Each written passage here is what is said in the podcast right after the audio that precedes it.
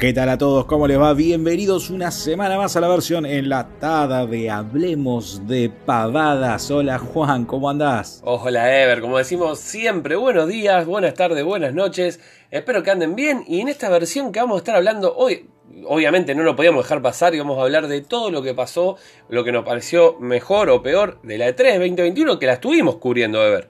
Gran cobertura hubo de la E3 por parte de Hablemos de Pavadas si se quedaron ahí, que no saben bien qué pasó, qué es lo que hubo, bueno, los invitamos a que vayan a ver toda la cobertura que, hicimos. Particularmente Juan, que estuvo 74.000 horas adelante de una cámara. Este, está en todas las conferencias en la, nuestro canal de Twitch. Y calculo que vamos a estar subiendo, si se puede, en algún momento el debate que, que estuvimos haciendo con el canal amigo de Tildame que me gusta, donde se debatió todo lo que había ocurrido en el E3 hasta el momento de previo a la Nintendo Direct. Y después, bueno, Juan se encargó también de hacer la cobertura de la Nintendo Direct. Pero bueno, la idea de hoy, ya habiendo pasado el E3, Juan, ya con la noticia un poco más asentada, ya saliendo un poco del, frenetismo, ¿no? De la info, de que sale una cosa, de que parece tal otra. era charlar un poco de manera reposada, hacer un análisis si se quiere, de cómo anduvo este E3 2021, E3 pandémico, convengamos en que el año pasado no hubo E3, no, no, no, por ahí uno se confunde porque si no, pero yo vi que tuvo una conferencia, sí, pero no fue E3, este año se hizo un E3, lo organizó la, la ESA, la organización del E3, y bueno, fue un poco raro, pero bueno, vamos a explayarnos seguramente a lo largo del programa sobre qué nos pareció. Contadme vos, Juan, ¿cuál, cuáles fueron tus, tus impresiones. Bueno, la primera fue nuestra primer, se podría decir, E3, justamente, como hablemos de pavadas, que eso también estuvo bueno. Estuvimos como prensa, eh, aunque nadie lo sepa, pero estuvimos adentro de la E3 virtual. estuvimos todos los días y era una, era una versión donde eh, realmente fue muy reducida, no, no había tantas, eh, tantas cosas para, ver, había alrededor de 50 box que vos podías visitar, eh, eran bastante, ¿no? Pero a lo que voy, de lo que era la E3, que era una guasada, reducida una versión digital, donde vos podías ir visitando y hasta pudimos, tuvimos la oportunidad de ir probando varios demos de juegos, de, obviamente de, de estudios indie, y después, bueno, estaban, esto fue la semana previa, eh, donde también había conferencias para la, para la prensa, donde bueno, pudimos ver alguna información previa y todo. Y después sí, eh, estuvo lo, más importante que fue lo que, lo que vimos todo, que fueron las conferencias del fin de semana hasta el martes, que fue la última de, la, de Nintendo, como decía Ever. Eh, sin embargo, por eso, lo vivimos de una forma diferente, ya que lo vimos como hablemos de pavada. Y yo creo que eso estuvo bueno, la pasamos muy bien los días que lo, que lo cubrimos ahí en, en Twitch. Y sin embargo, estaba, ¿no? El hype de, esperar siempre lo mejor. Y sabíamos que eh, en un poco comprábamos humo. Bueno, el, el L3 en algún punto es comprar humo. Por una cuestión, Juan, simplemente de que no puede imaginar que hay gente que se acerca y que nunca supo, escuchó hablar del E3 y porque también la idea un poco de Hablemos de Pavadas es acercarnos a la gente que normalmente no está en la pomada, para ser un término bastante contemporáneo. este, el E3, para quien no sabe, es una convención anual donde la, organización, digamos, armadas en Estados Unidos, que se compone de todas las empresas de software, de videojuegos o las más importantes, arma una especie de convención para que todas las desarrolladoras de videojuegos, grandes, chiquitas, eh, los medios de comunicación, los que fabrican este, se llama accesorios para consolas, lo que se les ocurra que esté relacionado con el mundo gaming para que todo transcurra en Los Ángeles, es un centro de convenciones donde durante una semana prácticamente se hacen distintas reuniones, presentaciones, muestras de juegos, se presenta hardware, entonces ahí el fabricante de accesorios para joystick se pone de acuerdo con Sony para tener la licencia para hacer tal cosa, etc. Y lo que normalmente se, estila es que previo a estos días propiamente del E3 haya conferencias. En esas conferencias, las empresas más grandes del sector suelen hacer unos shows donde va gente y donde dicen, bueno, y estos son los próximos juegos que van a salir en los próximos años, o estas son las actualizaciones que va a haber para nuestros juegos, o estos son, este es el nuevo hardware, estas son las nuevas consolas que va a haber, etc. Este año, el año pasado, por cuestiones de pandemia, no se realizó porque no podía haber público presente. Y ya de por sí viene media deslucida porque grandes empresas del sector que forman parte de la ESA, de la organizadora, decidieron ya que no iban a estar en la feria al uso. Entonces, este año hubo presentaciones de las empresas más grandes del sector, pero no estuvieron todas. Entonces, tuvimos a Ubisoft, tuvimos a Capcom, tuvimos a Nintendo, tuvimos a Microsoft, tuvimos a Square Enix, tuvimos este, Ah. Namco, tuvimos a Devolver, muchas empresas que estuvieron hablando un poco de sus juegos y para enlazar esto con lo que decía Juan, todos los aficionados al mundo de los videojuegos, uno de los motivos por los cuales nos acercamos es por el humo. Pero como bien dijeron el otro día los chicos de Tildame, no es lo mismo el humo de Yuyo que el humo del asadito. Tienen Es. aromas distintos. Y por ahí la realidad es que este año para nosotros fue especial el E3 o tuvo su nota de color porque lo vivimos un poquito más de adentro. Lo vivimos ya como un medio, lo vivimos transmitiéndolo, lo vivimos comentándolo con la gente que se, se prendía en las transmisiones, lo debatimos en vivo, le dedicamos un montón de horas estando ahí, tomando anotaciones, revisando cosas y eso le dio un gustito muy particular. Ahora, si lo analizamos en comparación con el resto de conferencias del E3, eh, fue, digamos, medio flojerly, por decirlo de alguna forma. Se supone que habían tenido un año para prepararse todas las empresas, ya sabían todas que esto era solamente digital, no presencial, ya se sabía que iban a, hacer shows de streamings así todo medio como que no tuvimos yo creo que el impacto que se ha tenido otros años. Sí, y aparte también me, me pareció la forma a lo mejor. Hay empresas que solamente mostraron un juego, eh, que se dedicaron, por ejemplo, bueno, Warner Brothers, por ejemplo, una. eh, creo que también Bandai Namco. eh, mostraron solamente uno o dos juegos muy pocos, muy reducido. Eh, teniendo la posibilidad de, mostrar mucho más de otro. Después, bueno, vamos a hablar, pero eh, también de la forma de cerrar de varias empresas donde podrían haber cerrado con más hype y, cerraron así me, como diciendo, bueno, ¿no?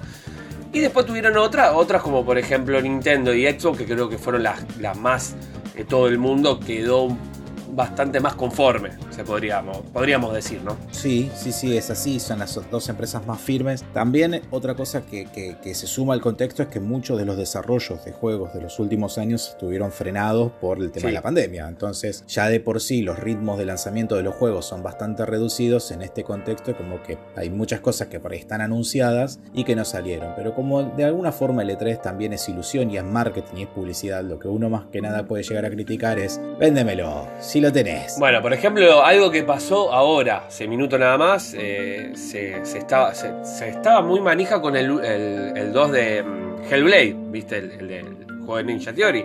Recién ahora lanzaron un evento aparte para mostrar más del juego. ¿Por qué no lo mostraron en la E3? ¿Entendés? Son- ¿Qué sé yo? Son decisiones de la empresa, tampoco nos vamos a poner.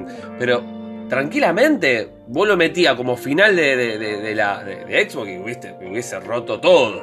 Ahí. Claro. Bueno, ahí hay decisiones raras. Eh, o fue un- me acuerdo que una decisión muy rara que había habido en un momento fue cuando el último E3 que fue Sony decidió mostrar dos veces un mismo juego. Mm. Creo que fue Days Gone, que lo mostró en la mitad de la conferencia y cerró la conferencia con un gameplay extendido de justamente del mismo juego. Y que todo el mundo decía, no, ahí no iba eso, ahí iba otra cosa, que en su momento se hablaba de un supuesto tráiler de GTA 6, no sé qué falopa. Decía, pero no lo hicieron porque justamente eh, no podían hacerlo porque había habido un tiroteo en Estados Unidos. No sé qué invención falopa habían hecho. Y la cuestión es que decían que por eso se había repetido un tráiler. Que no era común repetir, no un tráiler. Se había repetido, digamos, El un juego, en la sí. presentación. Bueno, pero eso pasó mucho en esta también, de rehablar de un juego. Y pasa siempre. qué sé yo. Pero para no quedarnos con la parte más avinagrada, para no quedarnos con No, eso, vamos- vamos lo bueno, La gente que no, la gente que no sabe qué es el E3 va a decir, ah, entonces no lo veo nunca más en la vida. Nosotros hemos visto muchísimos E3, yo lo vengo siguiendo, para mí es algo muy muy especial desde que era muy chico y lo leía en revistas. Eh, y yo creo que siempre se puede sacar algo de cada uno de los E3. Por ahí no habrán sido los juegos lo que, lo que terminaron de destacar o lo que a uno le da lástima es que ciertas cosas que tendrían que haber brillado no brillaron lo suficiente por decisiones corporativas más allá de Sí. por, por el producto en sí. Pero bueno, vamos a, vamos a ir picándola. Te voy mostrando, bueno, el primer, el primer caso, de lo que decís, es el Mm. Elden Ring, que no se mostró en la E3 en sí, se mostró antes. The tarnished will soon return. guided by grace, once lost. pero que fue parte, ¿no? De, de- de- mucha gente lo, lo- lo- lo engloba dentro del E3, porque los fanáticos lo querían, lo pidieron y ahí lo, lo tuvieron de otra forma distinta, pero bueno, al fin estuvo. Estuvo ese juego que era muy esperado, que hace mucho ya se venía trabajando. eh, estamos hablando de, de Elden Ring de, de From Software y que va a salir teóricamente para el 21 de enero de 2022 que eso fue como la, ¿no? la, la- digo teóricamente si no se retrasa pero tiraron fecha que eso no es un dato menor No, y después salió, salió mm, Miyazaki, el director, a quien le dedicamos parte de nuestro primer episodio de la actual temporada del podcast. Ahí hablamos de, de Miyazaki y de From Software. Salió a hablar un poco más del juego y dijeron que la fecha está bastante pulida. O sea, Mm. esto no quiere decir que no vaya a haber retrasos. Puede haber retraso, pero te tiran fechas. Ya cuando te tiran un, un día y un año, una cosa te digan, sí, va a salir en, en el primer Primera mitad. Sí, primera claro, mitad del 20. Primer trimestre. Y vos decís, bueno, ahí qué sé yo. Pero ya cuando te tiran fecha, no quiere decir, como decís vos, que no se retrase, pero puede llegar retrasarse un par de meses. No creo que, que pase el 2022. Claro. Bueno, esto es un, un buen punto. Este fue un triunfo para los jugadores. Fue una derrota para el E3. porque Mm. justamente se presentó en un show previo al E3. Pero bueno, la realidad es que a nosotros lo que nos importa son los juegos. Y se presentó y creo que fue el anuncio, me animo a decir que, yo, que fue el anuncio más bomba de Y esta última semana. Este, el de mayor repercusión. Es un juego que incluso en el tráiler había mucha información. Mucha información ya se había filtrado del juego. Acá lo que se hizo fue confirmarse, o reconfirmarse más bien. Y después lo que sí pasó es que el director estuvo dando algunas entrevistas y pudimos subir- saber un poco más de cosas porque el juego, el, el tráiler es un tráiler y punto, no se Sí, sí. otra cosa. Pero después en algunas entrevistas que estuvo dando el propio director comentó que bueno, el juego puede llegar a tener una duración de unas 30 horas de que en teoría va a ser un poco más accesible, podría ser un poco más accesible que otros, que la saga Dark Souls. También se dijo de que la historia va a ser mucho más entendible. No sabemos si eso tiene que ver con que George R.R. Martin, autor de este, Canción de Hielo y Fuego, ¿no? de Juego de Tronos, Juego de Tronos. sí. este, participó de la, de, la, de la confección de la historia de este juego, o también el hecho de que al ser un juego de mundo abierto requiere de más recursos para poder mantener, digamos, todo atado, porque siendo un juego tan enigmático, muchas veces los Dark Souls, por ahí en un mundo abierto, hace que se diluya demasiado y que llegue un momento que vos no sabés ni qué estás haciendo, Ah, ni por sí. qué estás haciendo, ni nada. Pero bueno, se tuvo un poco más de información, se supo, aparentemente esto va a salir, y bueno, lo, lo loco, ¿no? De estas cosas. Un juego de Bandai Namco, que el año pasado se pegó un porrazo, pese a que vendió bastante bien, se pegó un porrazo distribuyendo Cyberpunk. Este año tiene este, este bombazo y en lugar de ponerlo dentro de su propia conferencia del E3, se lo dio a Geoff Keighley, al, direct- al, al periodista que hace un show previo para que cierre su conferencia con seguramente lo que más repercusión tuvo del E3, Juan. Y sí, sí, eso, eso fue lo llamativo, pero bueno, lo podemos englobar dentro del E3. Ponele que sí. Y, que sí. y bueno, por eso no lo podíamos dejar de nombrar. Como también algo que sucedió en la misma conferencia donde decís vos, el Death Stranding Direct Cut, ¿no? Y tan polémico también. eh, donde ya estuvimos, no le vamos a dar mucho tiempo más, porque lo estuvimos hablando eh, en el debate, después lo vamos a subir, como dijiste vos, seguramente a YouTube, así que el que quiera lo puede ir a ver. Eh, pero bueno, eso, quedó ese. Después también se, el Wonderlands también lo tiraron ahí. Que después se vivió en varios, con varias conferencias también. Sí, que aparentemente dicen que está muy bueno, pero mm, estamos en la bueno, ese, ese fue uno, por ejemplo, que se presentó acá, pero después se presentó de nuevo en la de Sí. Gearbox, pero no tuvo, no, no, no tuvo, no se vio mucho gameplay, no se vio nada. Fue un E3, digamos, con muy poco gameplay. Por lo general, y el gameplay que hubo por ahí no, no se vio tanto. Los trailers de Front Software son un poco gameplay, y no el trailer del Director's Cut de, de- de No, directamente no. Es un, es un troleo directamente, Sí, es un- sí. una referencia para quien no lo, si hay algún avispado por ahí que no lo sabe, eh, Death Stranding está dirigido por Hideo Kojima, creador de la saga Metal Gear Solid, y lo que hizo fue un trailer en el que el personaje de Death Stranding está por hacer todas las interacciones propias de un Metal Gear Solid, para después demostrarnos que en definitiva no, y que no deja de ser una revisión del juego para PlayStation 5. Y sí. Digamos que mm, estos fueron los tres bombazos de este show previo al E3. Ahí sí ya tuvimos un impasse hasta, la- hasta el sábado siguiente, donde ahí tuvimos, este, arrancamos ya directamente con la primera conferencia Exacto. este, Fuerte. pura y dura, que fue Ubisoft. Ubisoft, creadores de las sagas Assassin's Creed, Far Cry, eh, Ghost Recon, eh, The Division, qué sé yo, todo lo que se te Rayman, que no estuvo, pero también son los, los de Rayman. Y bueno, Juan, ahí también, para hacer un picadito, para no meternos en el resumen puro y duro, también un medio como que, que- que decepcionó. Sí, la verdad que sí. A mí, sinceramente, el, el final, que fue de un juego que ahora lo vamos a comentar, eh, a mí me dejó un poco. Ya sé que era un juego que ya se sabía, que lo estaban haciendo, pero me gustó. Y tengo ganas de jugarlo. Contalo, que- decilo cuál es. Decilo, decilo. Eh. Sí, sí, sí. El de Pandora, no sé cómo se llama igual. No, Eh, se llama Avatar, Avatar. Avatar, algo de Frontier. Bueno, tengo ganas de jugar, tengo, le tengo mucha ganas, a mí me encanta el universo, ya lo estuve hablando bueno, en el debate también, eh, me, me fascina el universo de Avatar, más allá de que la película no es la mejor, ya lo sé, eh, y yo calculo que debe tener muchos fanáticos, si no, no, ah, porque yo creo que hubo una repercusión y me parece que eso también fue una, no te digo una bomba grande, pero sí calculo que mucha gente estuvo contenta con que se haya mostrado algo, algo más, se podría, podríamos decir.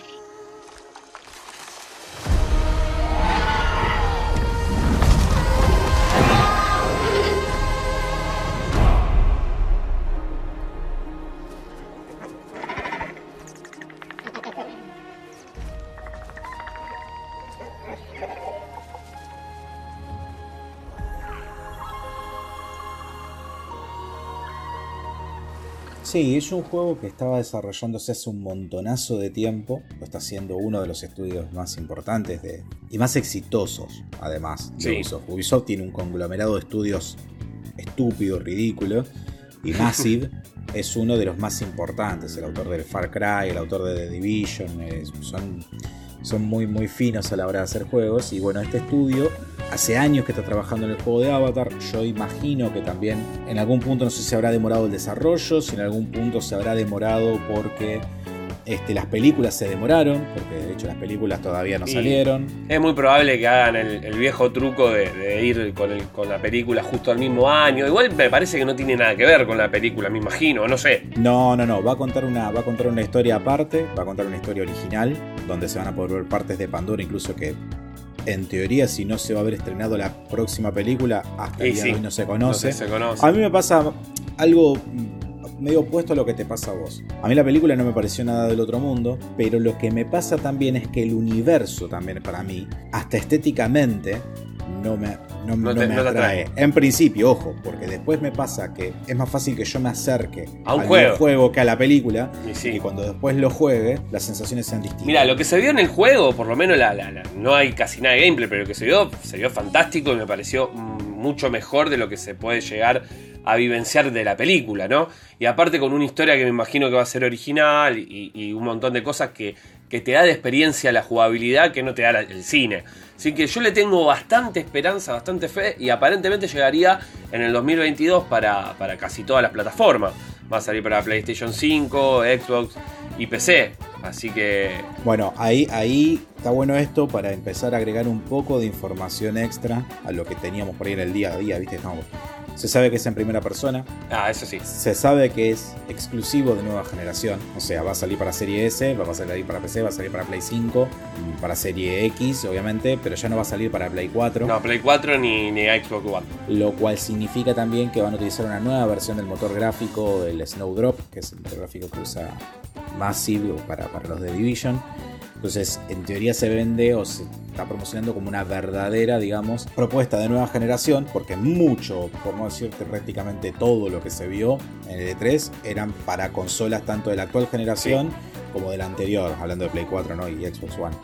Un dato no menor, un dato de color, antes de, de- de seguir hablando por ahí de otra cosita de Ubisoft, es, se dice que Disney accedió a darle eh, o a venderle o prestarle, no sé cómo será, la licencia de. Star Wars a Ubisoft para que hagan su nuevo juego cuando les mostraron lo que habían hecho con el juego de Avatar. Lindo, lindo Porque- sí, sí. El estudio es el mismo que va a ser el próximo juego de Star Wars. Es decir, que sí, eh, Disney le dio porque vio algo positivo, se podría decir, de- en el juego.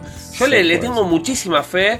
Es el típico juego que a mí creo que me va a gustar y esperemos que no nos defraude. Pero bueno, tendremos que esperar todavía. Para más detalle, porque no sabemos mucho más, no sabemos fecha exacta. Eso es muy probable que hasta a lo mejor no salga el año que viene. Esperemos que sí. Si es así, el año que viene va a ser una bomba.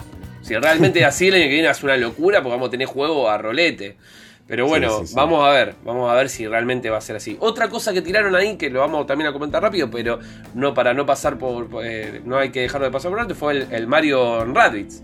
Eh, que lo presentaron ahí en Ubisoft y que fue también algo que ya se sabía que se iba a hacer, pero lo confirmaron y que va a ser exclusivo para la Switch. Claro, la continuación de Mario Rabbids original, que salió, que fue una colaboración de entre Ubisoft, un juego hecho por Ubisoft con los personajes de Mario, con la venia de Nintendo obviamente, pero es un juego de estrategia por turnos este, en el universo de Mario. Se puede decir que es como tu primer juego, mi primer juego de estrategia, ¿viste? Como para sí, sí, sí.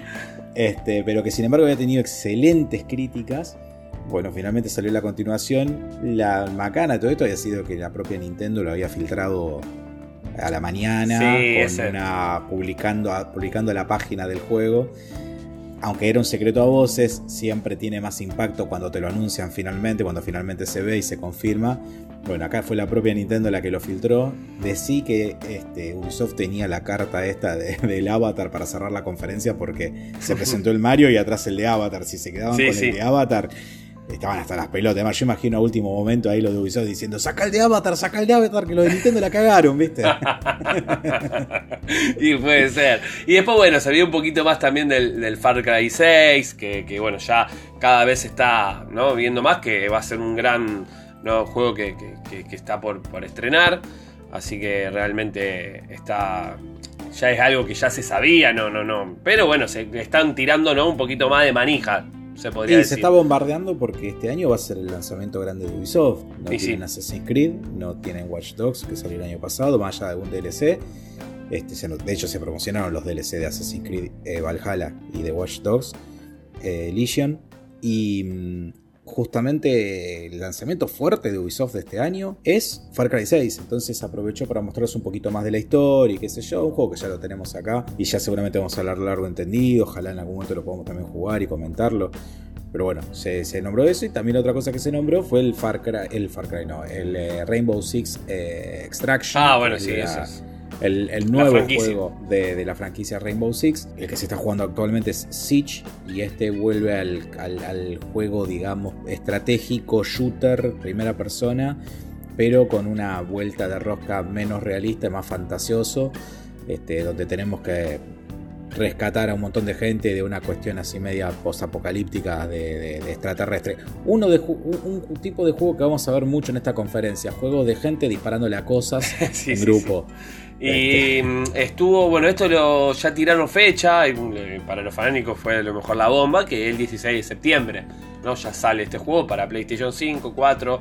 Este sale para, para Xbox Series X, S y para la One también, ¿no? Y para PC. Así que este sale para, las para varias generaciones. Eso sale para todo. Y la prensa que lo pudo jugar dice que el juego es mucho más divertido de cómo se ve. O sea, cuando vos lo ves te parece mucho más, bueno, es un shooter, pero dicen que cuando se juegan porque esto sí hubo en el E3. Hay algunos juegos que la prensa pudo probarlos, entonces cuando te salía el tráiler, a la tarde o al otro día podían llegar a leerla ya, algunas previó algunos avances. Y en este caso dicen que es, que es bastante divertido. bueno, a ver, una, digamos, un análisis general de la conferencia de Ubisoft. Pasó. Más o menos eso. Sí, hubo, un par, un par, de juegos más, pero no vamos a estar nombrando todo, porque si no, no vamos a, terminar con un resumen. Va. Pero eso fue, pasó. Pasó lo más bomba para mí, para mí, obviamente calculo que cada uno va a tener su, su propia bomba, fue el de Pandora porque me, llegó a mí por lo menos. Eh, a mí porque dije, bueno, por fin salió, pero ya te digo, no es, no me vuelve loco el universo de Avatar. Entonces, al no volverme loco el universo de Avatar, no me pasa que me digo, uy, qué gana de explorar Pandora, que es lo que seguramente te puede pasar a, este, a vos. Hasta el año que viene, que lo juego y después me compro la remera, de 40 veces la película. Yo creo que va a pasar mucho, va a pasar mucho eso, estoy seguro que va a pasar eso. Pero bueno, y después creo, si mal no recuerdo, eh, corregimos de ver, el mismo día fue la de Square Enix. Square Enix fue el domingo, e, ese ah. mismo día a la tarde fue Devolver. Devolver, perdón, eso no, eh, exacto, bien. La, la de Devolver, para no repasar, insisto, no, la idea no es hacer un reconto, un resumen, porque para eso ya están todas las conferencias subidas y hicimos el debate largo y tendido.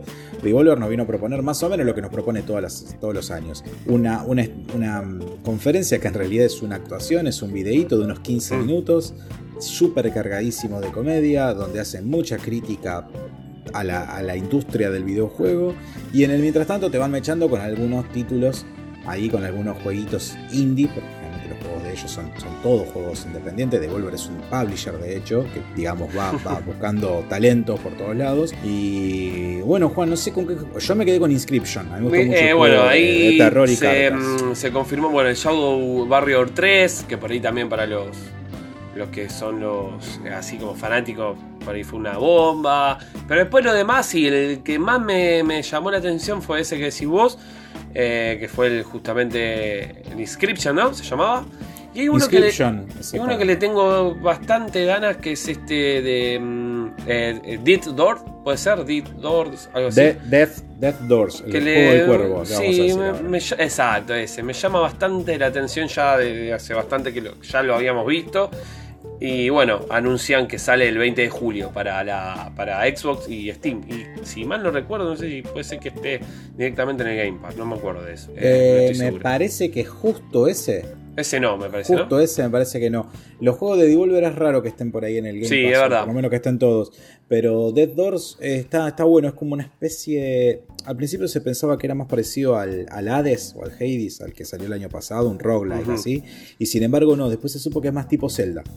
El juego tiene una historia, tiene una progresión y todo, y básicamente uno es un cuervo con una espada en la espalda y se va agarrando las Me re gustó, me gustó, tengo ganas de, de- de ver qué onda. Porque, y, y bueno, va a aparecer, va a estar para casi todas las consolas, así que va a estar piola. Para la Switch sería lindo de jugar ese juego. Che, ese juego. Eh, re va para la Switch. Bueno, a mí el que me gustó mucho, lo, lo- lo- lo cuento muy rápidamente, se llama Inscription y es un juego de cartas donde se juega en una especie de cabaña donde uno está encerrado con una entidad maligna o con algo de tenebroso que nos está viendo y en algún momento vamos a tener que darnos vueltas para resolver algún rompecabezas dentro del ámbito de esta especie de cabaña donde estamos encerrados. Es una propuesta rarísima.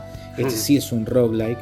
eh, es un juego de terror y de, de estrategia. No sé, me, me llamó mucha atención la estética, cómo está hecho, las variaciones que tiene. Y no sé, me, me dejó remanija, me fui, me lo metí en la lista de deseados de Steam. Supuestamente sale este año, pero no tiene todavía. No tiene fecha dice todavía. cuándo va a salir. Así que bueno, ya ahí lo tengo. Está eh, solamente en inglés. Eh, pero bueno, eso fue lo, lo que a mí me quedó de, de Devolver. Que sin haber, nunca presenta muchos juegos. Después hubo uno que es el Demon Throttle, que es el juego ese de 8 bits que tiene una pinta barro de los creadores de Gato Roboto. Claro, Eh, pero ese va a salir para- tema. Sí, ese va a salir teóricamente para la Switch y solamente físico, si mal no claro, entendí. esa es la cagada. Que va a salir. O sea, hicieron una propuesta de un juego que va a salir solamente físico. Yo creo, yo creo que en algún momento va a salir. eh, va a salir. No creo que quede solamente en físico, imposible. No, qué sé yo. no No, sé, creo, pero bueno. no sé. Pero ese está, está bueno. Es un, un shoot 'em up, digamos, visto desde arriba, como los juegos clásicos de los 8 bits, en el que te vas disparando con. con La música, todo está bueno, está bueno. Sí, sí, sí. No, no, está buenísimo. El planteo está buenísimo, pero bueno. Me llama la atención que lo hagan exclusivamente físico y que si después no te lo quieran vender como digital, o sea, o si te lo venden como digital, ¿qué va a pasar con la gente que lo tiene físico? Van a decir, bueno, pero el que lo tiene físico ya lo tiene físico. Bueno, entonces, no ¿para sé. qué mierda hiciste la movida? Para No, aparte dice que solamente pedo. hay límites de unidades, y como que muy limitado. Yo no sé, me parece extraño, loco, esta época que hagan eso. Sí, más con un juego que no conoce nadie, porque si no me Sí, sigue la continuación de tal cosa, pero bueno, el juego, el juego estaba bueno. Estaba bueno. Eso me llamó la atención y me llamó la atención la forma que lo, que lo publiquen. Pero bueno, ya, eh, son cosas que, raras que ellos saben que le debe redituar, me imagino. Eh, y por eso están donde están. Sí. Bueno, y después de eso vino, vino un embole que fue la, la Gearbox, que hizo una Oh. presentación de 15 minutos para hablar de nada, para hablar de Wonder- Wonderlands, para mostrar el mismo tráiler que ya habían mostrado antes y contar cómo va la película de Borderlands. Sí, sí, sí.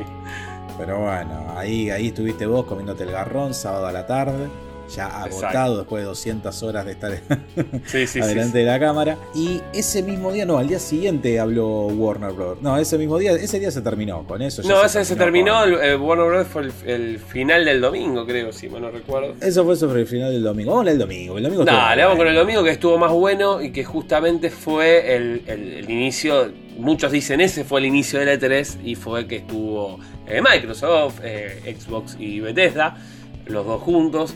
Y sinceramente fue lo, mejor que se vio en- hasta ese momento.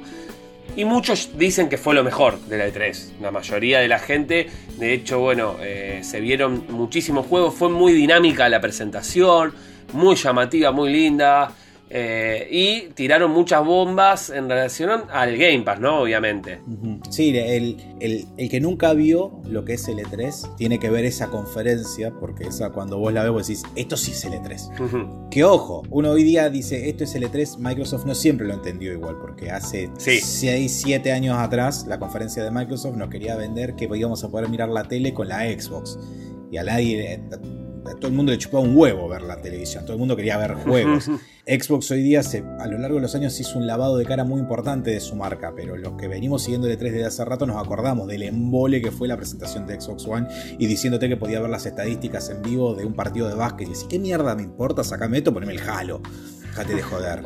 Pero bueno, sin embargo, conforme fue pasando el tiempo, Microsoft fue el que mejor entendió esto y fue el único que se puede decir que de todas las empresas que se presentaron en este 3, fue el único que lo entendió. Porque lo que hicieron fue presentarnos juegos, juegos, juegos, juegos, juegos. Hubo más de 30 juegos presentados, 30 juegos que se mostraron por primera vez ahí, 27 de esos juegos fueron directamente al Game Pass. Es una locura. y entre ellos, como Microsoft compró Bethesda, muchos de los juegos o algunos de los que se presentaron son exclusivos de Microsoft, como por ejemplo Starfield, el nuevo juego de rol interactivo, de rol, perdón, este, inmersivo de los creadores de Skyrim, o de Elder Scrolls más bien, la saga Fallout, en este caso en el espacio. Y fecha pusieron también. Le pusieron fecha, pusieron que sale el 11 de, noviembre. de noviembre del año que viene, si no me equivoco. Sí, sí. Se sabe que está hecho con un motor gráfico nuevo, pero ahí ya empezamos, ahí está ese, puntito del humo, ¿no? Por decir, bueno, ¿lo presentaron? Sí. ¿Se vio gameplay? No. Nadie sabe cómo mierda se juega, nada. Pero tiraron la bomba. También por lo menos arrancaron por eso. Entonces vos desde ahí decís, bueno, listo, esto solamente pudiera mejor, porque ya presentaron esto, y ahí se pudieron ver con una bocha de juego la verdad que la conferencia. Sí, vamos, vamos a nombrar por ahí, bueno, eh, también se vio el, Halo Infinite, que se vio también muy poco, pero,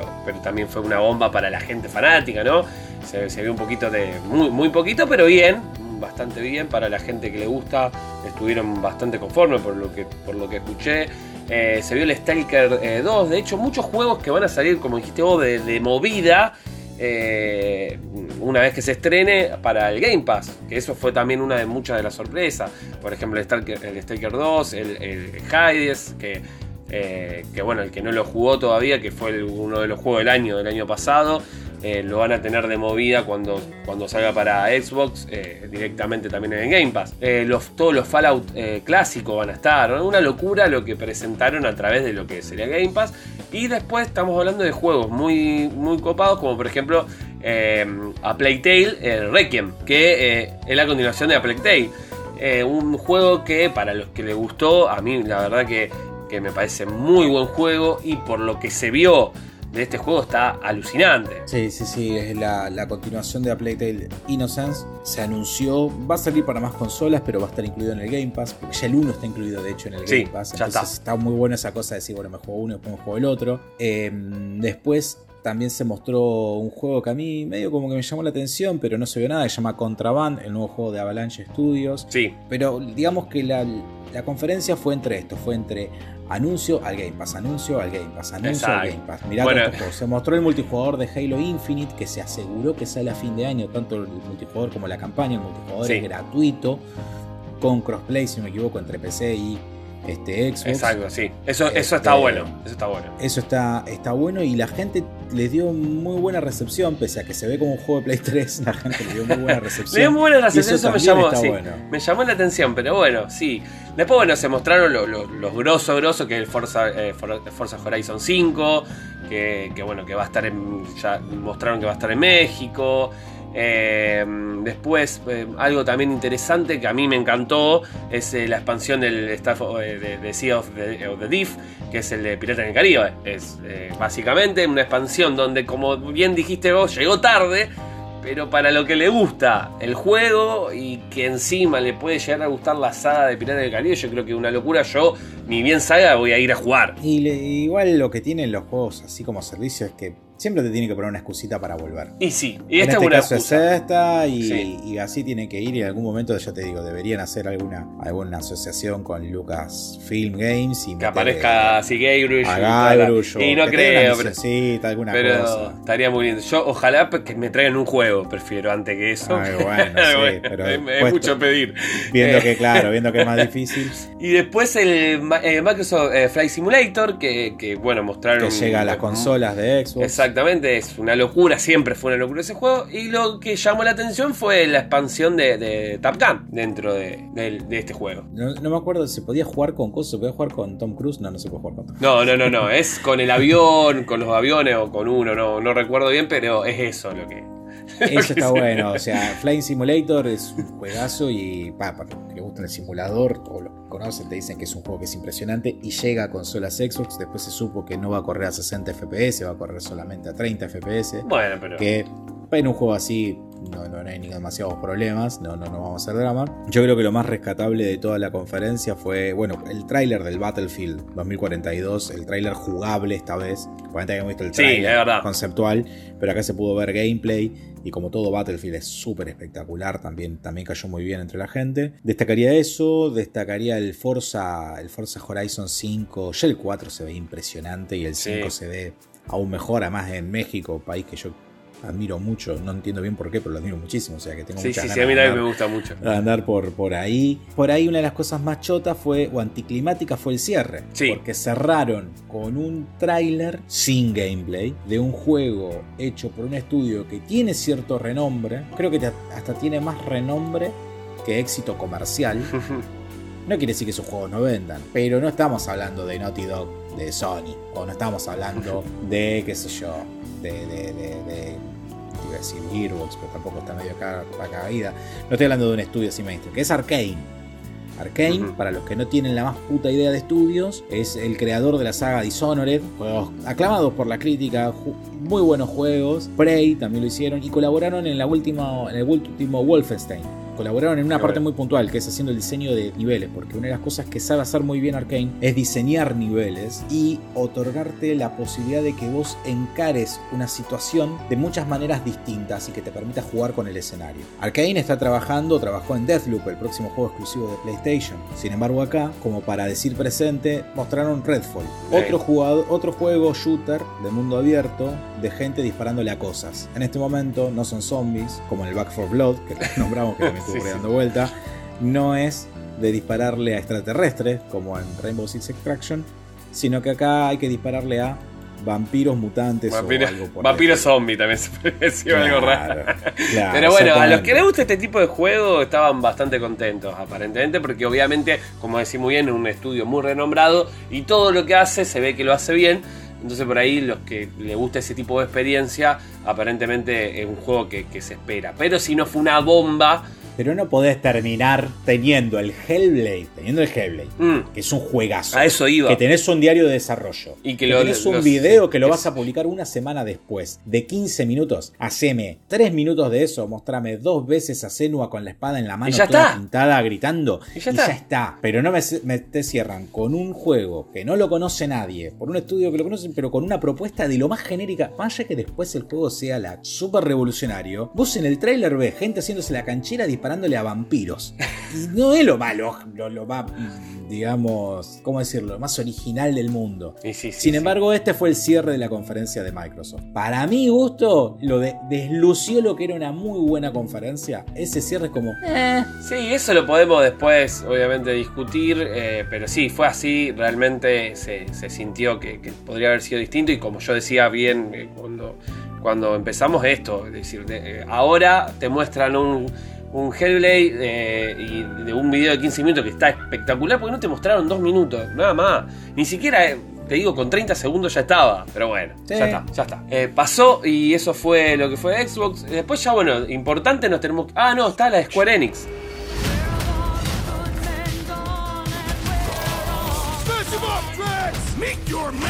We're all professionals here, right?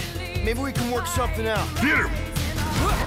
You had one job, Quill. I did exactly what? Gamora, no killing teammates. That's who. It's literally in your contract. La Square Enix, que la Square Enix solamente nos vamos a frenar para decir que la gente la destrozó en Sí, las sí, redes. sí. No, no nosotros, Juan, porque a nosotros nos pasa algo Sí. muy especial con Square Enix. Nosotros no somos el público objetivo de Square No. Enix. A nosotros nos pueden gustar, qué sé yo. A mí me puede gustar Tomb Raider, a vos te puede gustar el Hitman, ponele. Eh, nos pueden gustar algún, qué sé yo, Final Fantasy, pero no somos de, de Square Enix de abajo, ¿viste? De cemento. Sí, sí, sí. El fanático de Square Enix, ¿qué quiere? Quiere 200 juegos de, de japoneses, anime, peleando por turnos de la forma más complicada posible, remasterización y todo. Y en la conferencia Square Enix le dedicó prácticamente la mitad al juego de Guardianes de la Galaxia, cosa bien para los cabezas de Como tarro nosotros, que nos, nos gustó, obviamente. que nos gustó muchísimo porque es un juego de acción en primera en tercera Sí. persona donde manejamos a Star Lord rodeado de los Guardianes de la Galaxia, escuchando mucho rock and roll y siguiendo una historia, lo que parece ser algo muy distinto a lo que fue Sí, el sí, juego de Avengers. muy diferente y mucho, a eso, eso sí lo recontra recalcaron, eh, un- muy basado en los cómics, que eso nos encantó. La estética y todo está bárbaro. Y la forma de jugar me pareció interesante. Porque lo vemos que va todo el grupo. Vos siempre vas a ser Star Lord. Pero va todo el grupo y te puedes. Te puede como colaborar, ¿no? Y habría, se vio un poco de gameplay. Me pareció muy lindo. Vamos a ver con qué nos trae. Pero aparentemente ya llega el 26 de octubre. Eso fue la bomba también. Mm, ¿No? Eso es una bomba. ¿Llegará? No sé, pero ya te tiraron la hora, boludo. 26 de octubre. Sí, también en el, ¿Qué en el tráiler había momentos que iba a 14. Bueno, no sé, ese es el tema. Después hay que ver cómo sale. Y bueno, Mm. pero bueno, no sé, eso es tener razón.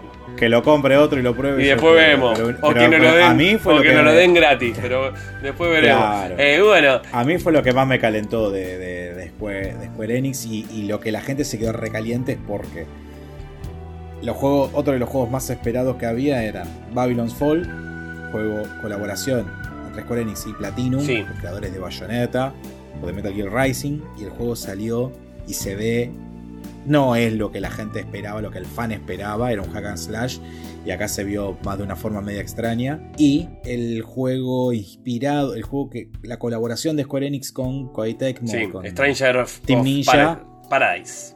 Strangers of Paradise, que es un hack and slash también, estilo Souls, basado en las historias o en el lore de la- del primer Final Fantasy, que se veía como Red de Play 3, era como una especie de Devil May Cry de Play 3.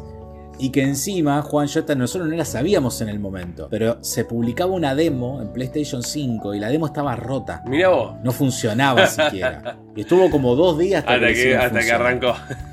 Nah, todo mal, los reputearon. Fue la conferencia con más dislikes en YouTube, los mataron. Sí, les sí, sí. Bueno, pelota. después tuvo Todo algunos- gustan los guardianes de la galaxia. Sí, obviamente. Es, y después unos datos de color que lo tiro rapidito fue el, justamente el Life Stranger Color, de True Color en realidad, que, que bueno, se mostró mucho más y que llega el 30 de septiembre. Y el Final Fantasy Pixel Remaster, que son todas las seis primeros Final Fantasy res- eh, que remasterizado para, mm, para Steam y para teléfonos. Eso para los fanáticos está bueno, qué sé yo. Bien. Acá esta conferencia, yo creo que de acá lo que tenía que haber hecho, haber dado vuelta la- el orden de las cosas. Sí. Arrancá de abajo y terminá. Yo entiendo que los japoneses y los más fanáticos de la marca lo hubieran reventado a trompadas y veían el final con Guardianes de la Galaxia. Que para mí era lo mejorcito que tenían, lo tenía que haber metido ahí. Y la gente no se iba a quedar hablando tanto de que cerraron la conferencia con un juego roto, con un demo que no funciona. Pero bueno, Y sí, ahí pasó. Pasó y, pasaron, bueno, varias cosas más, si mal no recuerdo, porque bueno, de acá vamos a saltar a la, a la que nos a que a nosotros nos gusta mucho y, y nos pareció también una de las muy buenas conferencias que es la de Nintendo. Pero en el medio pasaron un montón de cosas, muchos estudios indie que les, bueno, lo, les recomendamos seguramente que vayan al- a Twitch, que vamos a estar jugando unos demos. De hecho, seguramente cuando salga el- este episodio, eh, ya va a estar finalizando el, festival de Steam, donde hay muchos de, de los juegos que, estuvieron en la 3 mostrados más que nada indie y un montón de juegos más que están por salir. Ajá, así que mm, eh, en el medio, PC Gaming Show. Exacto. mamarrachos como todos los años, aunque por ahí siempre alguna cosita se puede pescar, pero es muy largo generalmente y muy denso. Ese no, lo- no lo transmitimos, pero seguramente algunos de los demos que vamos a estar jugando salieron de ahí. Sí. Capcom en el medio apareció también para hablar ¿De, de qué? Bueno, habló de Ace Attorney, habló de Resident Evil Village. No presentó nada nuevo. No, solamente que va a haber DLC, técnicamente que tampoco que va a haber un mucho. DLC, claro, pero no salieron a, a anunciar nada nuevo, pero querían decir presente. Bandai Namco también, muy sutil. Hoy apareció Bandai Namco, así como apareció el, el gameplay este extendido Sí. del. Va, no el gameplay, perdón, este mm, diario de desarrollo de Senuas de Hellblade. Y salieron haciendo un diario de desarrollo de Scarlet Nexus. por Exacto. ejemplo, eh, Bandai Namco. Y ayer hicieron uno sobre eh, esta antología de juegos de terror que están haciendo. Que está bastante bueno. Que sale un nuevo juego. Como Mad of Medan. Son, son estos juegos de terror que están sacando. Que son distintas historias.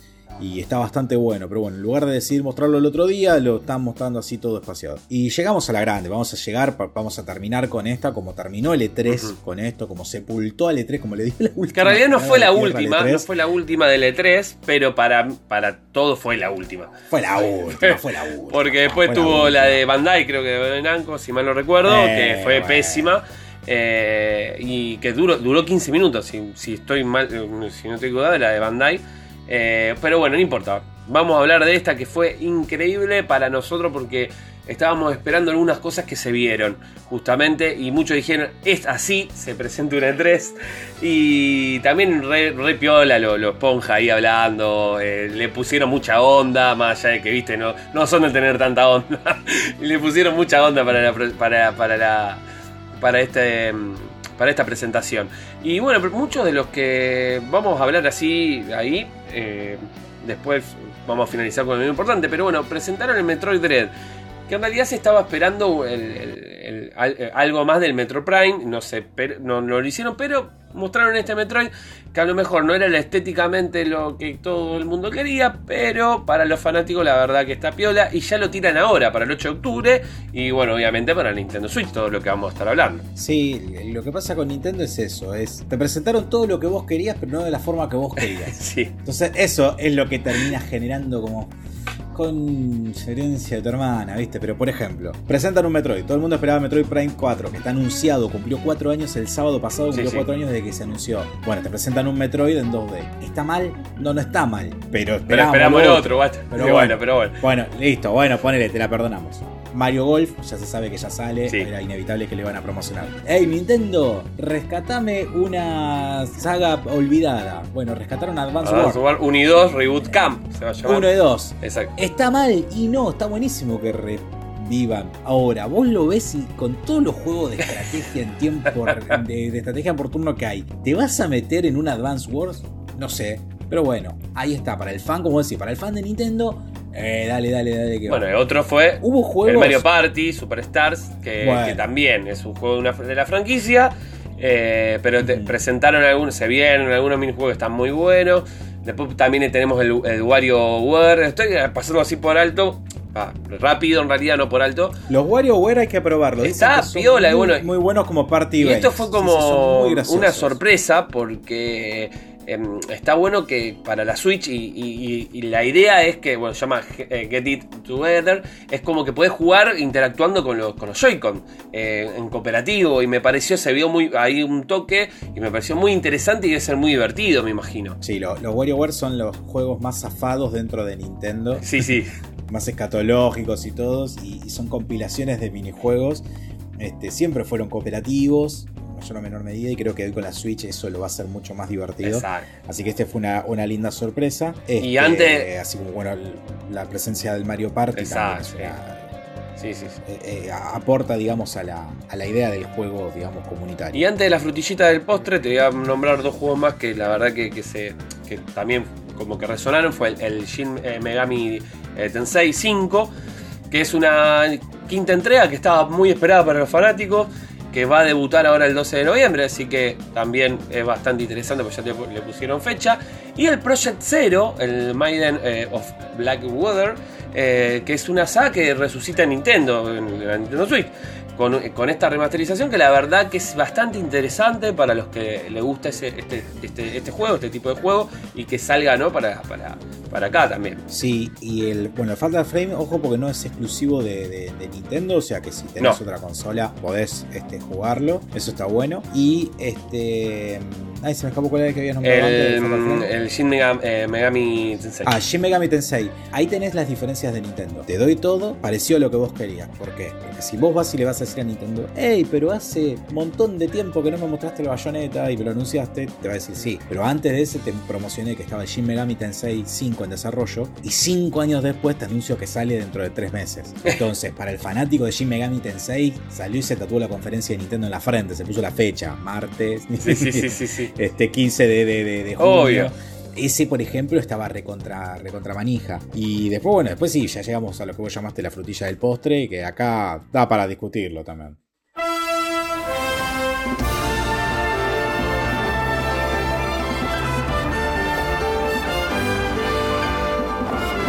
La fruta de postre porque fue. eh, te, la, te la amagaron. Te la amagaron mostrando primero un- una sección que le, dieron directamente al Zelda, ¿no? Estamos hablando. Eh, y empezaron con ahí con el Warrior, donde no sé si una remasterización, no estoy equivocado. ¿Cómo era? No, no, no, es un DLC para un el DLC. Ah, un DLC, perdón. Un DLC de- de- del Warrior. Y después mostraron algo que me encantó, que fue la Game Watch de, de, de Legend of Zelda por la, se podría decir, la, el aniversario, que va a salir para el 12 de noviembre, que está espectacular y así de cara de salir, que te viene con las versiones de los juegos de Link Awakening y creo que alguna más de, ahí de, la- de las primeras entregas, y que está muy linda, muy fachera. Eh, para que no que saben lo que es la Game Watch, es como si fuese eh, una consola portátil, eh, pero retro, con colores así de negro solamente, blanco y negro por decirlo, y No, eh, no, no, es un esta es con pantalla color. Ah, este No, no. color, perdón, es verdad. La primera, en realidad, la claro, la, la que vos decís es la original. La original, Game Watch sí. de Nintendo antes del Game Boy. Nintendo hizo la Game Estaba Watch. esta, sí, sí, que era una calculadora con jueguitos. Tenés Bueno, razón, este ahora color. lo que te hacen es la misma. Ya habían hecho una para el 35 aniversario de Mario, que fue el año pasado. Este año es el 35 aniversario de Zelda. Hicieron una y le metieron el Zelda 1, el Link's Awakening y creo que le habían puesto uno más, que ahora no me acuerdo cuál es. Me parece que do- eh, dos, Ah, no. son tres en no, total. tenían esos dos, tenían esos dos y tenía la posibilidad de poner después el cronómetro y jugar, no sé. Y podés Una jugar, trampita, porque está Nintendo dijo que no iba a presentar hardware, entonces todo Y el mundo dijo la nueva Nintendo Switch no va a salir ahí y sin embargo presentaron esta Game Watch que el de Mario todavía se puede conseguir acá en Argentina, sale como 15 lucas si te lo querés Sí, sí. comprar. Y año también. que te venía con el. Mario 1. Este Entonces- todavía va a estar más bueno y va a estar más pedido. Y más caro también. Porque Zelda iba a salir más caro seguramente. Pero está lindo. Link's Awakening, que es un juegazo. Está lindo. Y mm, está muy lindo. Nos volvieron a promocionar el remaster, entre comillas, de Skyward Sword. El Zelda que sale este año, que en realidad había salido en la Nintendo Wii. Y que Sí. cuenta los orígenes de la historia de, de Legend of Zelda. Este, y lo- nos lo quieren vender, no saben cómo, porque en realidad las remas- la gente estaba viendo otros remakes, como el Wind Waker. Y sin embargo, nos van a mandar esta, nos van a decir primero comete esta y después te voy a dar la otra. Sí, sí. Y ahí apareció. Y apareció al final. Poco, pero qué sé yo, para los fanáticos fue suficiente. Y a eso es lo que hablábamos antes de la bomba, ¿no? Te tiran eso y listo, te quedaste contento. ¿Y qué fue? La continuación del Breath of the Wild, a donde se vio muy poco, pero se vio y se pudo ver, qué sé yo, eh, a Link cayendo del cielo, se, pa- aparentemente va a ser más vertical el mapa, eh, se vieron gadgets nuevos, se vieron un look diferente. Y te dieron una fecha que dijeron va a salir en algún momento del 2022, que son medio mentirosos, ¿no? Sí, no, yo creo que va a salir el 2022. Pero las cosas que saco es, primero, todo el mundo estaba esperando que Nintendo muestre Breath of the Wild 2 y lo presentaron de la peor manera posible. Sí, como eso sí. Breath of the Wild. Uy, me olvidé de hacer el tráiler. Bueno, dale, dale, agarré lo que tenía. Pa, pa, pa, pa, pa. Listo, salió tráiler. ¿Se saca información del tráiler? Sí, yo rescato dos cosas. Primero, el juego supuestamente va a transcurrir en los cielos de Irule. Segundo, tres cosas. Segundo, vuelven las mazmorras clásicas, cavernas. Y tercero, ese juego no estaba corriendo en una Switch normal ni en pedo. Porque yo entiendo que si vos vas a ver las nubes desde arriba, las nubes tienen que tener un volumen distinto al que vos verías mientras vos jugás abajo Sí. en, en el juego normal. Pero ese juego corría una cantidad de frames y tenía una calidad de animaciones y tenía una calidad de colores que eso no estaba corriendo en una Switch normal. Ese juego no se dijo nada, pero ese juego sale posiblemente en la Switch que tengamos ahora a en una 12 nueva. FPS y en la nueva. Muy y no probable. lo iban a decir. Y no porque para mí van a ser un evento resarpado y bueno, pero ya se sabe que eso, esa existe y es verdad que la consola está, la nueva, no se sabe el nombre, no se sabe nada, pero van a hacer todo para que sea increíble. Pero bueno, esto fue todo lo, la E3, eh, por lo menos de, contado de nuestro punto de vista. Obviamente fueron mucho más cosas, pero tuvo sus cosas buenas, como vieron, y sus cosas más o menos flojas. Pero nos gustan los juegos y nos quedamos muy contentos igual. Eso es así. Eh, así que nos gustó haberlo pasado también. Bueno, agradecemos ahora a todos los que nos estu- estuvieron haciendo la banca, a todos y todas los que nos estuvieron ahí en todas las transmisiones. Y no estuvo Sony, pero nosotros sí. No en realidad que porque Sony nos dio algo. No, Emiliano de Popland Custom nos dio algo referido a Sony. ¿Y qué fue? Un Kratos que vamos a sortear. Así que sí, ustedes están escuchando esto, vayan ya a nuestro Instagram.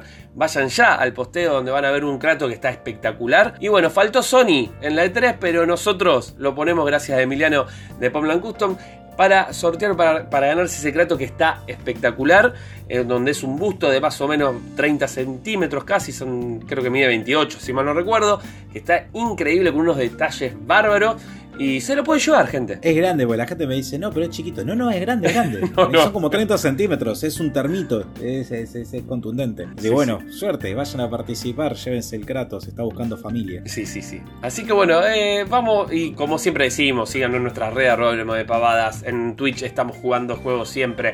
Eh, estamos en, bueno, en YouTube con entrevistas, que hay entrevistas muy interesantes. donde Estuvimos hablando, Ever, con eh, el creador de Narita Boy, así que también los invitamos, los y las invitamos a que vayan a ver, que es un juego que, que la verdad dio que hablar este año y se recopó Eduardo y la verdad que, que, que bueno, los invitamos a que lo vayan a ver como muchas otras entrevistas que estuvimos haciendo. Ah, Exactamente, así que vayan a bancarnos ahí, banquenos en YouTube, banquenos los fines de semana en Sábado de Super Aventura, donde Juan está haciendo, se está dando vueltas Sí, sí, todas sí. las. Cada dos semanas se ha vuelto una aventura gráfica. Yo no sé cómo se te Sí, pide, sí, tiramos, una tiramos cabeza de otro muy bien. planeta. Y, y de paso, bueno, eh, agradezco a toda la gente que está siempre ahí. Sergio, uno en cabeza ahí. eh, Sergio de Point and Click, Eugenio, que está siempre, nos hace la banca y encima nos ayuda a hablar sobre los juegos que estamos ahí eh, jugando. Y de tiro, te tiro otra. Estamos también ahora con Martes Random.